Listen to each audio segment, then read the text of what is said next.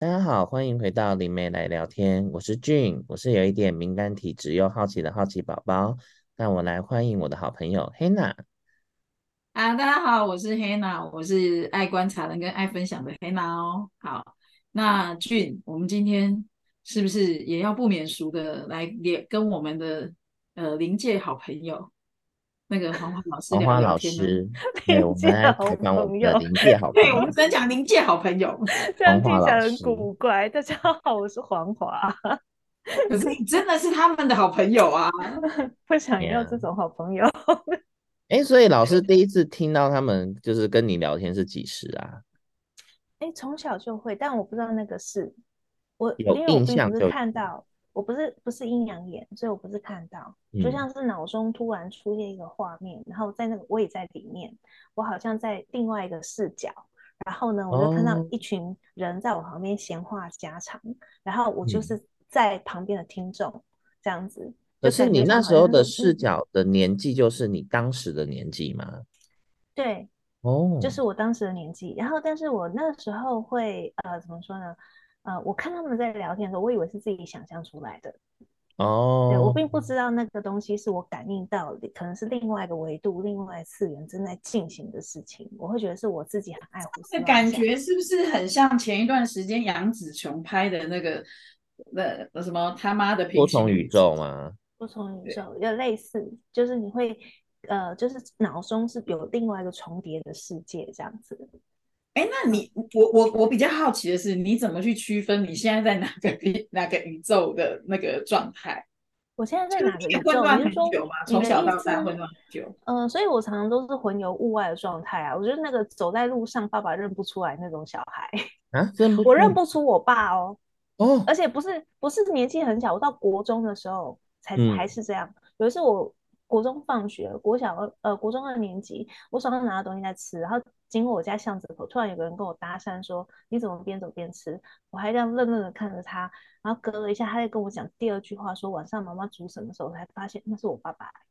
嗯，当下感觉出来他是爸爸。我后来我不知道他是谁，我真的觉得他是陌生的大叔。状态的话，我觉得呃，我我觉得确认一下，就是说，嗯，你可能有可能你在走的时候，你可能是走到别的时空去了。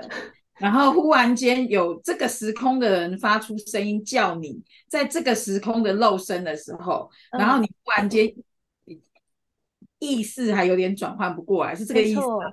是这样，就是我的意识波还在另外一个维度，嗯，然后所以我看着我爸爸的时候，我不是看他的灵魂的时候，我就认不出来，所以我发现我也是在那时候发现我的脸盲非常严重，因为我很爱我爸爸，可是如果我、嗯在看一个人的时候，我看的是这个人的气质，我看的是他的肉身里面的那个灵魂。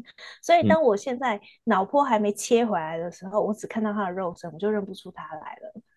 嗯，哦。嗯那老师看我们的时候会有困扰吗？所以我会很专心的看你啊。但是如果你在路 上突然跟我打招呼、突袭我的时候，那时候我可能还在另外一个思绪，在另外一个世界的时候，你会发现我用一种很陌生的眼神看着你。这样子，我们不会那个不会太白目的打招呼啦。我们都是保持。没有没有，因为你们其实，在现实生活很少跟雅安是面对面在互动嘛。嗯、那我。蛮常跟他面对面互动，或者是譬如说有时候在课程里面，或者是那个工作坊里面的时候，我其实都可以感觉他要看人的时候要很用力，然后要一直定睛在那个 位置上面。我有发现到他有这样的一个现状，所以就是因为这个原因，就对，不然你可能就会随时本人就会飘到别的平行宇宙，是这个意思吗？呃，就是如果今天是日常在聊天的时候，我也可以参与这个对话。那我就哎、欸，我知道现在坐在我对面的是 Gene，坐在我旁边的是 Hannah，、嗯、所以现在是 Hannah 声音是从 Hannah 发出来的，就哦解释成这个是他的，我就会听他的语言里面的讯息。但是我我其实我是在另外一个时空在参与这个对话，我的状况是这样，所以我其实我的状况有点严重。然后有时候我会突然被突袭嘛，像那一天，天哥突然问我说：“你看一下这个人有没有需要调整的地方的时候，我就会诶我我我会看着他的脸，但是我在看他的灵魂，所以我觉得自己的视角有一种 run run in 的那种那种状态，oh. 就是我看着他的肉身，然后我会往那一直伸伸伸伸看着他，看看你现在提醒我，叫我要看他什么，对。然后通常我的这个反应或我这种看人的方式，有些人都会觉得被冒犯的。嗯，我之前就有个学妹，她会说：“学姐，你不要盯着我看。”我就说：“为什么？我做了什么冒犯你的事？”她说：“我觉得你看人的眼睛很可怕。”就是我是会觉得整个不只是被脱光光，是整个内部在所有的，对，他会很赤裸。他说：“你不要盯着我看，我觉得我学姐不要看我，我今天我今天的褂很 丑，不要看。”红内裤是这个意思吗？我今天穿错内裤了，不要看阿妈内裤。对，这个感觉真的很特别。那你自己？就是怎么切换呢？就是都是被人家叫回来的，你自己可以做切换吗？切换哦，要为什么要切换？我就一直在这个状态，可以日常生活就可以了，不是吗？那这样子，这样我就知道为什么你会觉得我很厉害，可以入世了。对啊，因为你太出世了。我一直都保持在出世的状态，从来没有入世过啊。对啊。那真的很好笑。那你这样怎么服务一那个真实实体的人？嗯、呃，真实实体人我反而比较没有问题，所以我后来用的方式是我躲在工具的后面嘛。接下来找、哦、认识我的时候是黄华，那黄华命理工作是做什么呢？就是做八字论命、做达摩一掌经、做排卡占卜，然后做阳宅看你嘛，嗯、对不对？还有那个前世回溯，所以他已经知道他要来接受什么样的服务。他就不会进来之后、oh. 还要看认识我这一个人，然后我是个什么样的人，他要跟我建立关系，不用，他只是来得到服务的，所以他被我这样看的时候，嗯、他不会尴尬。我有工具一、工具二、工具三，你要拿哪个工具好，嗯、那你就提供哪个工具的。就像那个吗？就是、皇帝要翻那个牌子，皇上请翻牌子。我真的都是客人问他关心什么，例如说大家都有个主题嘛，我想要关心我最近婚姻状况，那我就先看命盘。嗯然后我一定会先从命盘切入，因为命盘比较没有攻击性。我讲的是命盘上看到什么东西，嗯嗯，对。然后那随着他跟我互动，我读到讯息的时候，我觉得他开了头，我才会接着想讲下去。否则的话，我不会说出我读到他的状态是什么，因为所以你用八字或牌卡或用达摩一掌经，听起来就诈骗啊。对，就是做幌子嘛。但是我还是有把它好好学好的哦，所以。我还是有把这工具好好学好，所以我还是可以开师资班的。不要我没有，我觉得跟诈骗不一样，因为诈骗是他根本就没有那个工具。啊、哦，对对对，对，他只是一个假的那个 他那个感情交易，他那个是幌子。好，那就说他的工具是幌子。嗯，所以就是呃，有我觉得很多就是跟我一样有感应力的人都会有这种困难，就是说我们可能。有读到一些讯息，然后我们会希望自己的能力是上天给我们的礼物，用来帮助别人的生命的嘛。嗯嗯，所以就还有一方面是，通常人际关系正常交流本身就有问题，然后所以就会需要发挥自己的能力。但是我们可能直接去用，直接用自己的角度去做表达的时候，不见得会被世界接受。所以我们就会用一个工具当成是一个幌子，例如说，很多人是用塔罗牌。然后，那你牌卡抽出来，他就跟你讲牌，然后就带入一些他自己的一些见解。那那种鸟卦啦、易经卜算的那种，就更我觉得就更好骗啊，因为你直接抽抽抽抽出来，人家根本看不懂那是什么东西。牌卡的话，还会可以看图过说故事一一下嘛，对不对？嗯、可是如果是你那易经的卦一排出来，没有学过的，根本就看不懂。那就是老师读到什么，他就跟你讲什么。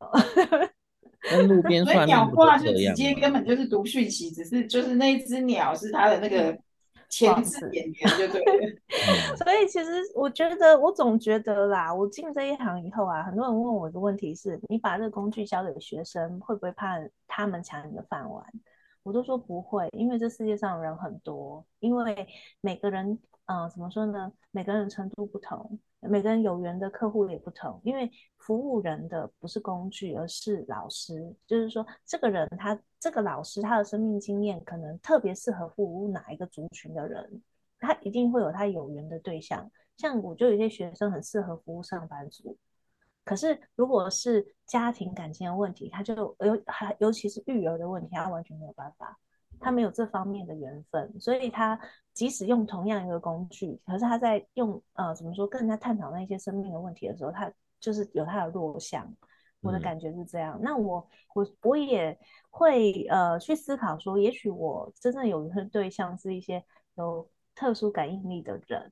所以才会让我从小都受那么多的凌扰，然后 有那么多的生活上的阻碍，还有困难。那你现在在生活上，你有一些学生都是跟你一样的体质跟经历的人吗？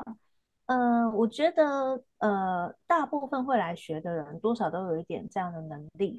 但我觉得我都会先跟他们破除一个迷思，就是不要比较谁比较强。就是不要说好像呃谁读的讯息比较厉害比较强，因为有些人在我面前他会不敢告诉我，因为他会觉得呃好像我我读的可能比他清楚，我又是老师，他就不敢跟我验证。但是有些人是很敢跟我验证的，他会，可是他用的方式可能是我觉得不太舒服，就是他会用套话的方式，看能不能套出我告诉他一个讯息或建议是他自己得到的，然后他可以做一个佐证这样子。对，然后所以其实太搞笑了，踢馆的方式真是百百种啊。对，很多啊，对啊。那我觉得我是很开放的啊。我觉得说你可以跟我讲你读到什么，然后我去跟你做个佐证。那我们也可以互相验证一下自己对一个讯息的理解，对不对？就我觉得那样是蛮开心的。所以，嗯，就是我一直有一个，我自己也一直都有一个心愿，就是想要有一个平台或者是一个节目，可以让我跟。呃，就是有一些感应力的人可以进行一些交流，就是可以分享、可以探讨，然后可以互相佐证，去厘清一些我们在接受讯息以后产生了很多的迷惘，或者是很多思想的误区，可以借由这样的一个呃讨论呢，有机会去破除它，然后可以少掉进一些陷阱里面呢。这样，那这样老师应该会蛮羡慕我的，我就有这样的一群朋友。对啊，你要不要加入我们？有有，有，我不是常跟你们混在一起。可是我们其实很少会让一般人就是去，就是跟我们一起用这样的方式在聊天呢、啊嗯。慢慢的看，有机会的话，就我们可以用这样的方式聊天。嗯，对。上次我们不是在那个 在实体，就是有一次我们吃完饭不是喝饮料在聊天吗？对啊。然后那个呃，就我们有其中一个朋友 Santa，Santa 就说。哇，一群那个会通灵的人在聊天，就是这个状况。对，然后讲地球上的话。对，他后来私下跟我讲的时候，我就在笑，这样我就这样看他一下，因为他可能不知道我们在讲什么。对，对，但是我还蛮进入状况的。我可是我是没也没有讲很多，可是我我知道你们在讲什么。那他就是坐在我的旁边，一脸茫然，然后就是：“哦，一群通灵的人在聊天，就是这样吗？”嗯。然后还有就是。我觉得有通灵体质的朋友，就是啊，说通灵好怪哦，人家就会觉得说好像 都都要跟鬼。没有没有，我们的通灵就是属于就是直觉力跟感感 感受力，还有敏感度比较强的人，所以大家可能要在我们这边讲到通灵这两个字，大家可能要稍微呃比较不要把它往一般对我一般的地方去去想，我们比较是就是说比较敏感啊，直觉力强啊。或者是比较有感受力的人，嗯，我觉得对我们来讲都算是通灵的一种。嗯，然后我就是很想要透过这节目告诉他们一件事，就是你有这样的感应力，不是代表你要去拯救世界，嗯，你要先拯救你自己。嗯、你一定要先拯救你自己，好不好？不要忙着去服务别人。太太多拯救世界的卡崩了，对，不然你就会先把自己活得很糟糕。然后变成是家人的负担，那你给出去的东西绝对不会是礼物，嗯，对，所以这个是啊、呃，我一直很想要透过节目告诉别人的一件事情，把自己先活好，嗯，哎，就像我从小人家说你通灵哈，我都会说通你个头啦，我通，虽然这样听起来很没有礼貌，就是因为从小真的听到太多通灵的人，然后。好像会进入到一种就是呃想要去拯救别人，然后就是觉得就哦到后面好像就沦入到一种互相欺骗，然后活得不是很很脚踏实地的那个方式，所以就会对通灵这两个字有一些误区。那当然也有遇到很多就是说诶通灵的人，然后非常好，很热心啊，很愿意去帮助别人，可是到后面自己就是身体百病齐出，然后负债累累。然后还帮别人之后被陷害的也有，所以天下的本票。对，好像从小听到通灵的人，都是后面的时候结果跟那个不太好，所以我就很怕人家说我通灵，你知道吗？嗯。是后来慢慢长大之后，对通灵这件事有不同的认识之后，嗯，才好像感觉好一点。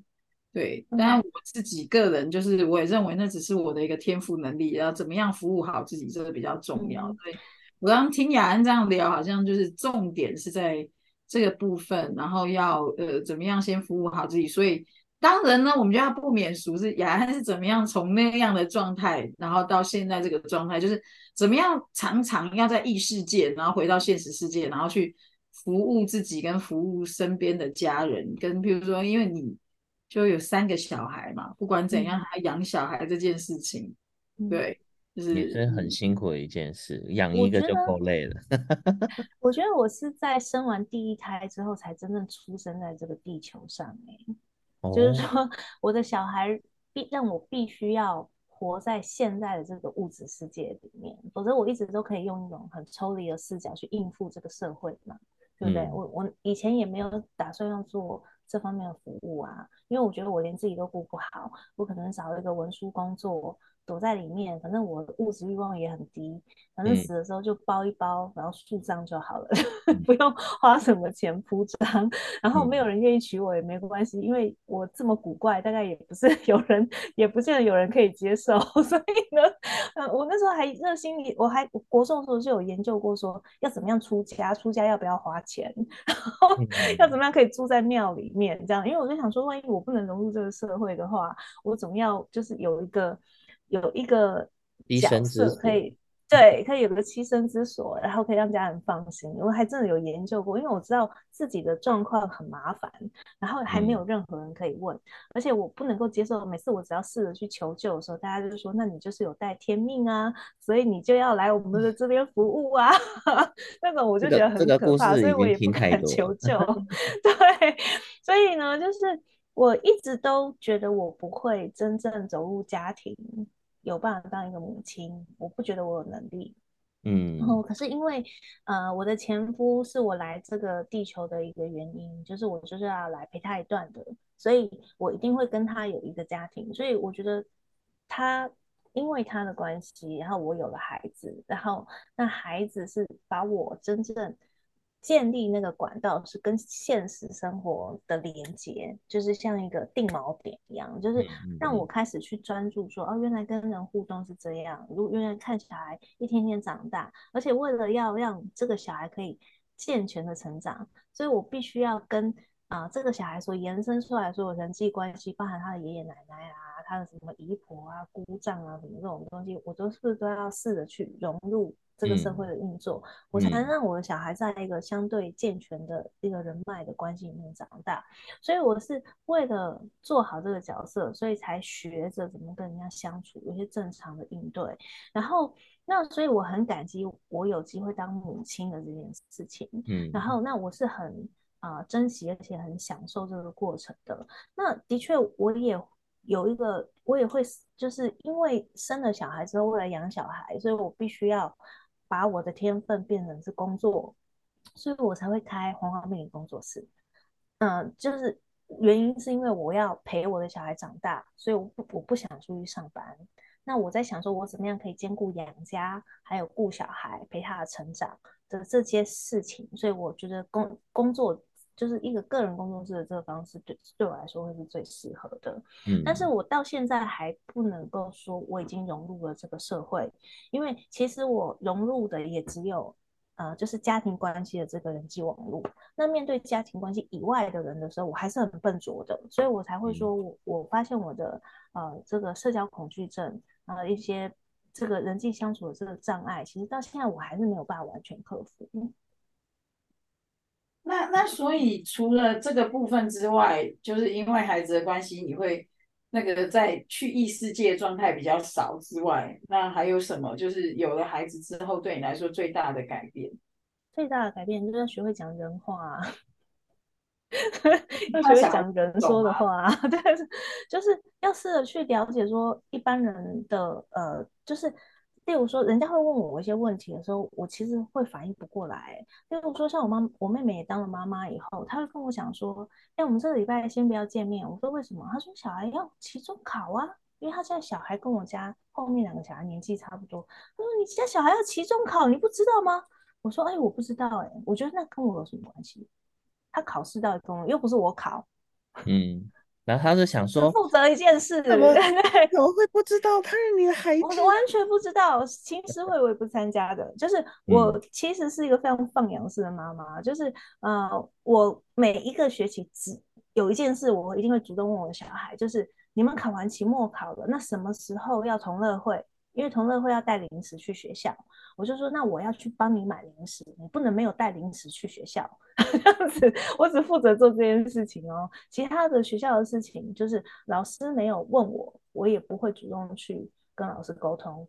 然后，但是我会去关心我的小孩过得快不快乐，在学校有没有遇到什么困难。嗯、但是，其实在他的功课上的东西，我都说你该交的作业你就交一交，不要害妈妈去被。老师叫去关心我，还要去罚站，嗯、你不要造成我的困扰。然后其他你就是负责把自己活得很开心，能念就念书，不能念的话，我们就找一个一技之长，就是怎么样让你可以在这个社会上可以开开心心的做自己，然后不要拖累人家，这样就好了。嗯、我的标准就这么低，对，因为我自己对于自己在社会上的角色，我也是这样定位的。嗯嗯。那他们听完之后，多一点，你说你是怎么定位自己？就是不要给别人造成困扰，然后合得来的人就深度一点的相处，合不来也不用勉强自己，就是保持自己是开心的，然后保持自己的内心是啊、呃，怎么说？我觉得很重要一点是人要喜欢自己活着的样子，就是不需要为了要受人家喜欢或被人家尊敬而刻意去装。或者说刻意去呃演那个样子给人家看，我觉得那很无聊。所以呃，如果我觉得觉得看不惯我的人，你可以不用看我啊，无所谓啊。反正这个世界上有这么多的人，这么多不同的生活方式，他就去找他喜欢看的就好了。但是我为什么要演他想要看的样子给他看？我的骨子里其实是一个很，嗯、我觉得这个很不合群、很孤僻，而且非常。自我说 自怎么说呢？非常坚持活自己的人呐、啊，我的感觉是这样的。对，但是真的很难看出来你的这个面相，除非跟你很熟的朋友，除非听到这一集，因，因为我 们就是知道这样子会被人家挑出来重点检讨啊，所以总我都跟我女儿说，你知道你现在在学校里面就是学一件事，学会怎么样应付这个社会。那他听完有恍然大悟吗？他听完以后，他觉得妈，我我觉得整个人舒坦了，哦、我不用强迫自己去认认同老师那个很奇怪的价值观跟要求。嗯、我说，对，你不用认同他，你就知道世界上有很多人喜欢这样做。那你要怎么样让自己去应付这种人？嗯，你就学会去应付，应付没有关系啊。可是你要找到自己真正热爱的事情。嗯，哦，我自己是觉得还蛮开明的，很很酷的妈妈，对不对？对，挺酷的。不是听，不是有一个面相会觉得说哇，很酷的妈妈，另外一个面相，有些那种比较高管的妈妈就说怎么可以不负责任？不负责任，对啊，我常被我妹这样骂啊。然后说你这妈妈怎么当的？小孩考试也不知道，然后那个呃小朋友要校外教学，他都还觉得说我要跑去当义工妈妈，要陪着去，因为我家小孩他怕小孩没有没有没有办法那么遵从团体的纪律。所以他要亲自去作证，嗯、免得他给别人添麻烦。嗯、一方面也是怕他的小孩。我觉得他们就是不了解黄华老师的视角。黄华老师的视角可能看到他的小孩，搞不好就是上辈子的师父，上辈子 的妈妈。所以在黄华老师的视角。跟一般人是不一样，不一样，不一样。我是觉得说，啊，我 儿子跟我女儿的能力都比我强，我干嘛要管他？他们没有帮助就不错了。我女儿社交能力超强的，好不好？我我后面两个儿子也都是很厉害啊，我都觉得他们可以去当里长。所以我 大儿子就是那种丢出去哦，一整天没有回家，然后他也不会饿到。他大概国小二年级的时候，他就带着他弟在我们社区的中庭晃，然后他就说：“我带弟弟下去玩。”我说：“好啊。”那他弟弟小他五岁，所以那个时候才三岁多，就两个小男生在楼下玩。然后我就想说：“诶，他们怎么玩到中午了，也没有上来喝口水？而且他们到底要不要吃饭？”结果下去中庭找，都找不到人，完全找不到人哦。然后我就说：“好了，那反正没事，就是没消息就是好消息。”然后就玩到晚上七点才回来。我说你去哪里？他说我去下面玩啊。我说你哪有？我经过下面的时候，下面就没有人。他说哦，因为我遇到一个呃，就是同社区的小朋友，然后他邀请我到他的家里面去玩，所以我们就到他家里面去人家家呃吃两餐，然后还带礼物回来。所以那个社区的人看到我的时候是说，他就是那个小朋友的妈妈。他们不是说啊，那个小孩是他的小孩，他们都只有认识我小孩，然后都觉得说怎么有心那么大，爸爸妈妈 小朋友跟人家回家也不会问一下。对啊，所以你看，就是黄华老师看小孩子的视角跟我们是不一样的。对，我觉得他们要是一般的爸爸妈妈，可能小孩子这样子不见了，可能就崩溃，开始社区广告了。对对啊，对，可能是去播音啊，某某某，你的妈妈在找你的张君雅小朋友，你的奶奶在找你。我家泡面已经要烂了。对，我家儿子有一次，他放学坐电梯上来的时候，手上拿一块披萨。就是那个很大片，当就是从那个大披萨盒拿一片下来，拿在手上。我说你怎么有这个？他说他就搭电梯遇到邻居，然后邻居就跟他说我们楼下的披萨店在特价，然后就很热情，就给了他一片，所以他就拎着那个进来了。哦，好开心哦，好厉害哦，走到哪里都拿。所以所以黄华就没关系，我的小孩天生天养。对对，很厉害。我觉得我可能想要问一个问题，就是。你你在那个你服务，就是说，呃，你做了这么久的服务命理服务嘛？那你觉得你，我想说可以分享一个让你觉得最难忘的服务，最难忘的，嗯，我觉得应该说每，呃，也不会说是有个最难忘，因为太多了。但是我觉得我在做服务的当下，我真的理理解到一件事情，就是不是我们在服务别人，是别人在。呃，教导我们，就是我会把自己放在一个被教导的角色，因为我其实在，在呃，怎么说，客人在我面前发问的时候，或者说他人生遇到一些困境的时候，我可能会扮演一个传讯的管道，所以我为了给他建议，我必须要往上去寻求一些高龄的讯息，然后透过我的嘴巴告诉这个当事人，可是我常常才是那个受教最多的那一个人。就是我会觉得是呃，因为这一个人他有这样的缘法，他透过我去得到一个很有智慧的建议。那我在做翻译的过程里面，我也学到了这些东西，所以我很感激。尤其是当我的人生前一阵子有很强大的一个波折，就是我离婚的这件事情，我真的觉得每一个来我面前的客户，他们刚刚好都有一些生命的关卡。或者说他们遇到的一些智慧上的的一些卡住的地方，刚好都跟我当时需要的建议有关，所以呢，我就觉得我在透过服务的过程，看到他们的生命，然后遇到自己的，然后得到的一样的建议。然后，那我就非常的感激这样子，所以其实我一直觉得整个世界跟我们是联动的，我们是这个社会，嗯、我们是这个世界的一部分，我们也是彼此的一部分。我真的在服务的过程中，有确实的感受到这种被所有世间万物，它都是连在一起的，而且我们是相爱的这样的一个这样的一个支持的力量。所以这这个是在我做服务中，我觉得。对于我最大的疗愈是，我过去没有在做服务的时候，我是一个很畏缩、敏感，而且是充满了非常多的恐惧还有迷惘的人。因为，因为我不知道自己读到的讯息，我也不知道那些东西为什么要透过我去传讯，我是很害怕的。可是当我去做服务的时候，我很明确的向上提出一个请求是：呃，我想要帮助眼前的这个人，但是我也许没有足够多的智慧，所以我需要。你们给我协助，告诉我该用什么样的方式跟他讲话，我应该传达什么样的讯息给他。所以我就用这样一个请教的方式，我就是呃确定自己的内心保持在一个不批判，然后不贴标签，不妄下判断，一个开放式的心态，保持良善的。啊，一个呃同理的一个想要去帮助对方的一个这样的心态，然后去发出请求，然后我就会得到回应。所以我觉得在这个服务过程让我觉得很感动的，常常是在这个部分。如果我觉得这个世界有在回应我们每一个人的请求，这样子。哦，那这样子真的还蛮特别的。嗯，对啊。Gin，那那你你觉得呢？你有什么对红华老师有一些他的？通灵的好奇是什么？因为你同为敏感体质之人，嗯，嗯，因为他看的刚刚我听完，我才知道他感觉到那个层面跟跟我很不一样。因为其实我一般看到都是以我的第一视角去看到嘛。那当然，如果有时候呃，我说最近老板或者是其他老板，就是有事情要要要请我传简讯出去的时候。那时候讯息丢下来的时候，有有时候是图像嘛，有时候是意象。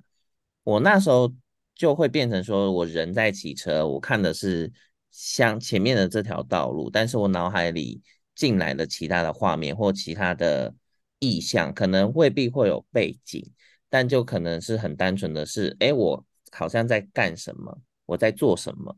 但我跟其他人比较不一样，我很少听到声音，我通常都是视觉。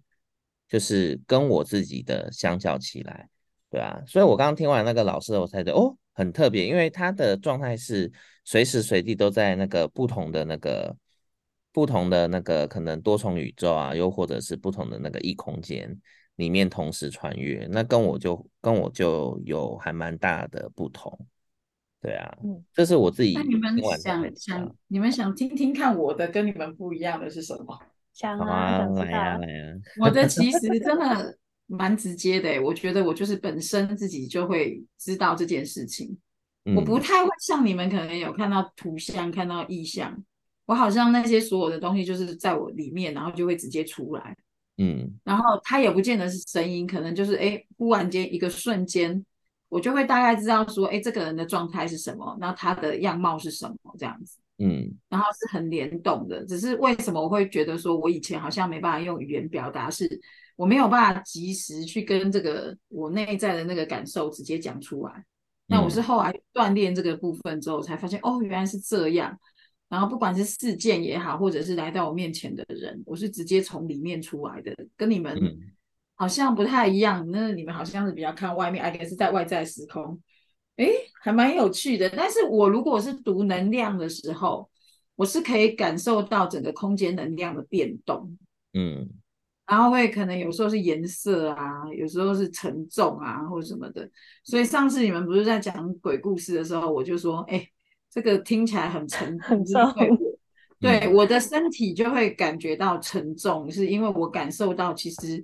你们讲的那个故事的那个人物，其实他是经历过一些很辛苦的事情。嗯嗯嗯，对，就是这个，我就是可能跟你们比较不一样的地方。我是一看到大家没有聊天，是不是就会觉得说，哎，别人应该是跟我一样，或别人跟我不一样在哪里？你看，这个这个就很明显的知道，就是说感受跟每个人的一个呃感知的东西真的都不同。对啊，落差都蛮大的。我我的形容是这是灵觉，就是一种能量，对灵魂、对能量、对讯息的感觉，用灵魂去感觉。嗯，对。那我们每一个人有一个呃，就是我们的潜意识有一个划线，是藏在天，就是眉心轮的位置，就在我们的眉心之间、嗯、那个部分，呃。有一个专有名词叫天心，天上的天心就是我们心脏的心嘛。天心呢，嗯、这个东西它有点像是潜意识的人格化的我。只是它是站在潜意识的那一边，嗯，那它有点像是扮演潜意识跟我们这个大脑的意识之间的一个沟通的桥梁。所以其实通灵的人在锻炼的就是这个天心，就是说我们在锻炼的是如何把这些很幽微的讯息，然后透过天心，它去转换成表意识理解得了的方式，然后再让表意识去跟这个世界互动。所以通灵的人锻炼其实练的是这个天心，但是大家很多人都会说什么通灵就是要练让自己原本感觉的感觉不到变成感觉得到，其实不是，因为能不能感觉到，每个人都可以感觉得到，只是每个人感觉到的方式不一样。还有能不能很就是很怎么说呢？很正确的解读自己感觉到的东西，嗯，翻译成这个表意识所理解的一个语言或者是一个逻辑。嗯，其实要练的就是这个天心，就是这个练天心练得越好的时候，他在使用自己的能力的时候就会越顺畅，这样子。我说还有一个问题就是，很多人在呃还没有锻炼的很好的时候，他天心是时睡时醒的，这个状况是最危险的。嗯、我自己就是困在这个状况很久。哦、然后那什么时睡时醒的时候最危险的地方在哪里？就是我们表意识会捏假捏造一些虚假的念头，嗯，对不对？那我如何分辨这个这个讯息真的是透过天心得到的灵觉，还是自己大脑所编造出来的东西？嗯，我可能是没有能力分辨的，所以当一个灵媒的体质的人，他还没有办法维持自己的天性很清醒，他这样十睡时醒的时候，他很容易自己幻想出很多奇怪的事情，嗯嗯嗯、然后到最后让他连做一个正常人都没有办法，他没有办法维持正常的生活，这样子。嗯，嗯好哦。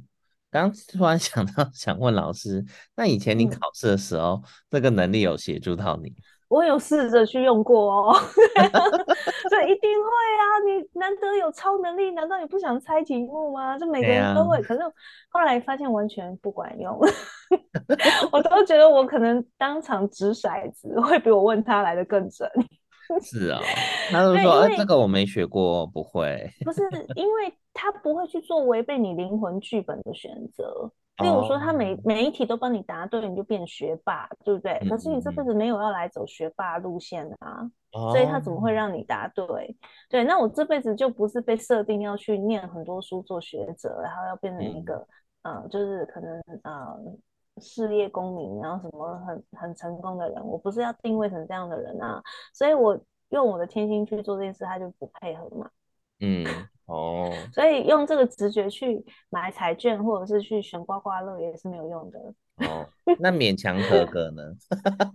勉强合格就勉强合格可以啊，自己有乖乖念就会合格啦，因为头脑也没有太差。这 个时候我觉得我就要讲两句话了，去告诉你、嗯、这种能力哈，我可以告诉你很直接的一个就是状况，就是如果你把好处用在自己的身上，我告诉你，你就会失灵。嗯，我从小到大，我有一个很大的发现，就是当我可能想把这个能力用在自己的私欲上面的时候，我就失灵。嗯，我原住民学长就这样子啊。对啊，所以你就不应该问怎么考试的，要我还台大高材生呢？不是不是，他只能急救，就是明天真的要考英文单词了，他来不及背了。他说：“你就先让我过关，不要让我太惨。”然后他就。他上面的那个，反正因为他就是有那个能力嘛，他可以猜中百分之六十到七十。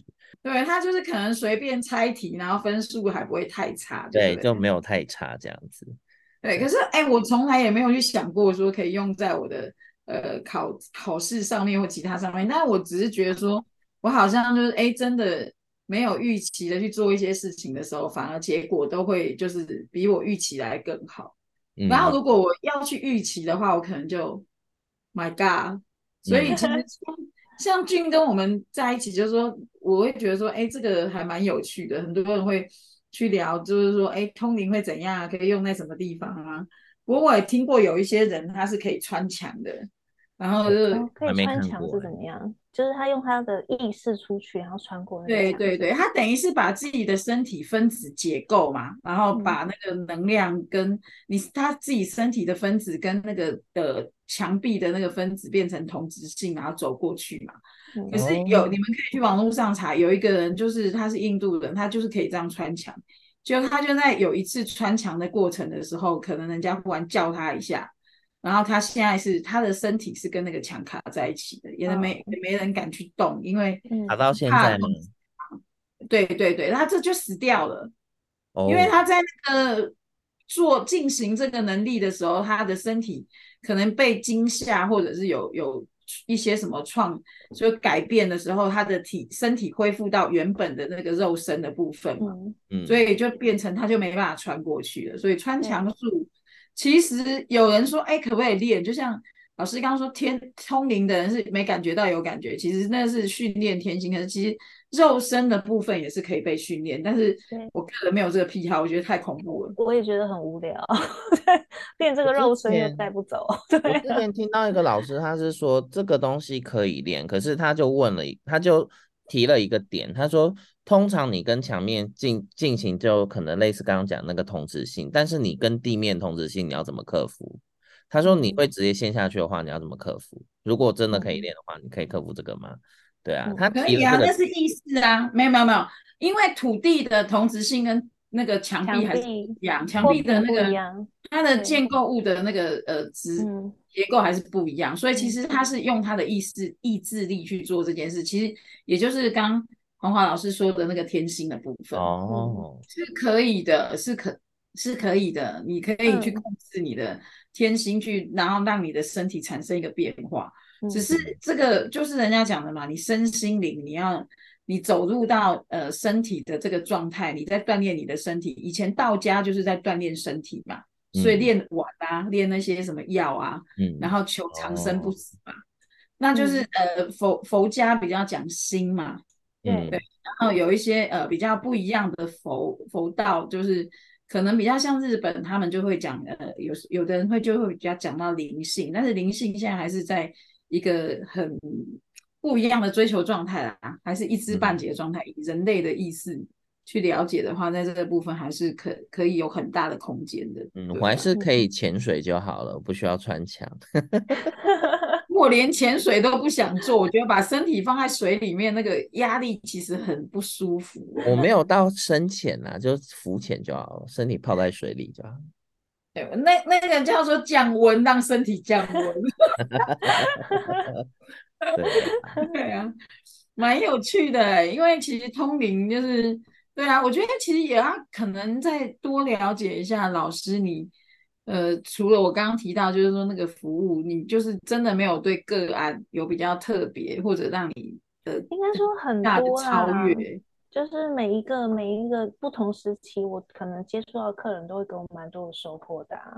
当然，如果说真的是让我很有感觉，大概就是跟我当时的呃心人生关卡很呼应的，那我一定会特别有感觉嘛。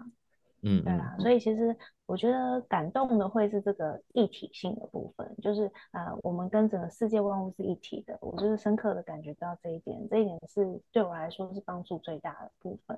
所以难怪你会说你是因为结了婚，然后生了小孩，为了要呃呃养活小孩，才才让自己去体验自己的生命，然后去。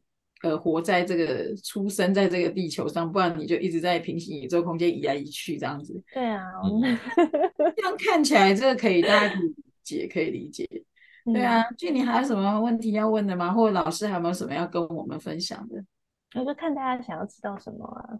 呃，大家目前就只有我们两个，那对，就是看你们想知道什么。对，我大概目前没有，看俊有没有这样。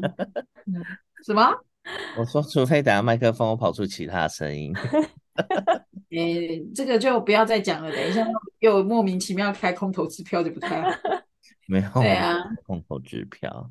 对啊。所以俊，你是又看到你的周围坐拿了好好几个拿了板凳坐在你旁边听的吗？嗯，就稍微比较好奇啦。对啊，还好啦，他们就是稍微停留下来听一下。